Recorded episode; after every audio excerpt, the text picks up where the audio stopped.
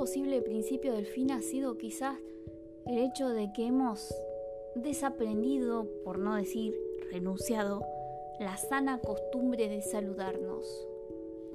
Presurosos entramos al almacén, esquivamos sin mirar el roce de los changos de la calle góndola, enmudecemos cada vez más, a la vez que nuestro lenguaje corporal se retrae y no se diversifica. Los nuevos verbos parecen ser la mirada gacha, un desapasionado movimiento de cabeza, una media sonrisa sin brillo, que el barbijo ya nos quitó. ¿Será que vivimos avergonzados, que le tenemos que le tememos al bozarrón saludero, a la desfachatez de un animado buen día, al zafarrancho de un cuerpo se nos aproxima desorganizado de alegría? ¿Desde cuándo optamos por el saludo mínimo? No podemos ya comprometernos a un intercambio fugaz si éste se vuelve sincero. De las entrañas del sujeto mínimo salen saludos mínimos. Son intentos de conversación, vestigios inútiles de humanidad y por tanto tan, pero tan necesarios. Hoy la interacción casual se ve formulada en palabras enlatadas, sin flujo de expectativas, desprovisto de erotismo, repelente de la otredad.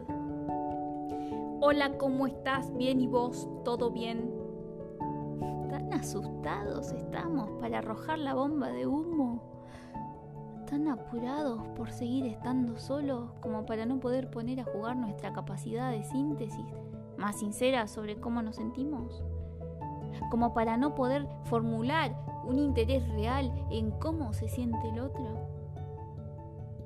Todo y bien pasaron a ser conceptos vacíos, apenas comprensibles y analizables.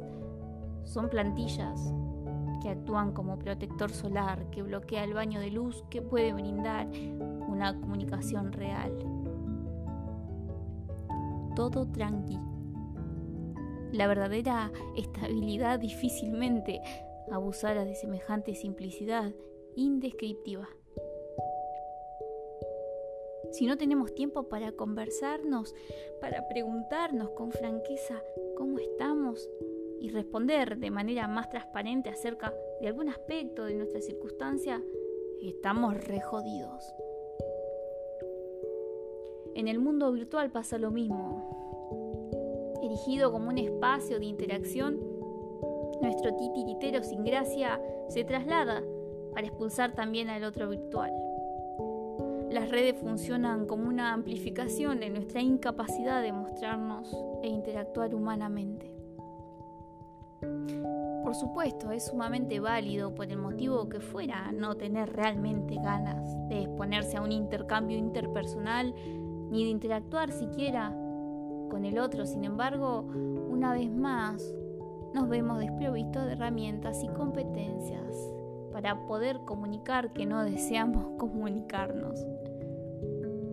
Ante eso, la fuga escombros de silencio, gratuitas descortesías en el que el otro puede o no salir ileso. Y eso hace toda la diferencia.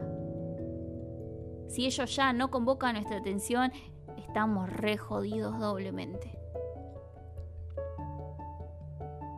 Hasta aquí me he referido a hipotéticos intentos de conversación genérica, espontáneas.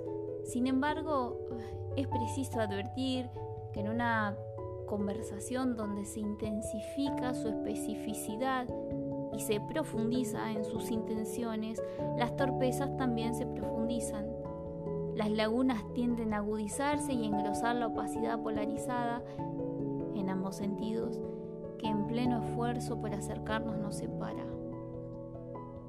Pareciera fruto de un desacertado mecanismo social de defensa el haber intercambiado, sin beneficio alguno, los elementos de la relación interpersonal más insulso de los dos mundos, si se me permite el bisturí, entre la dimensión virtual y la presencial. ¿Acaso en el mundo virtual en verdad exponemos nuestra versión ausente? Mientras que por las redes sociales mofamos de nuestra exposición disfrazada de profesión, talento o intereses y nos animamos a los más extensos monólogos visuales que cuenten algo de lo que creemos o apenas nos gustaría ser. En la calle nos relacionamos bidimensionalmente, somos perfiles andantes, con nuestras fotos de perfil vestidas según la ocasión, donde el otro llega como una solicitud y las charlas como molestas notificaciones, donde nuestra historia dura 24 horas y la ocultamos en los bolsillos. Hola, ¿cómo estás? Bien, ¿y vos? ¿Por qué no probamos volver a saludarnos? Sinceramente, saludarnos. Sin frases prefabricadas, ni adjetivos arrutinados o gestos repetitivos.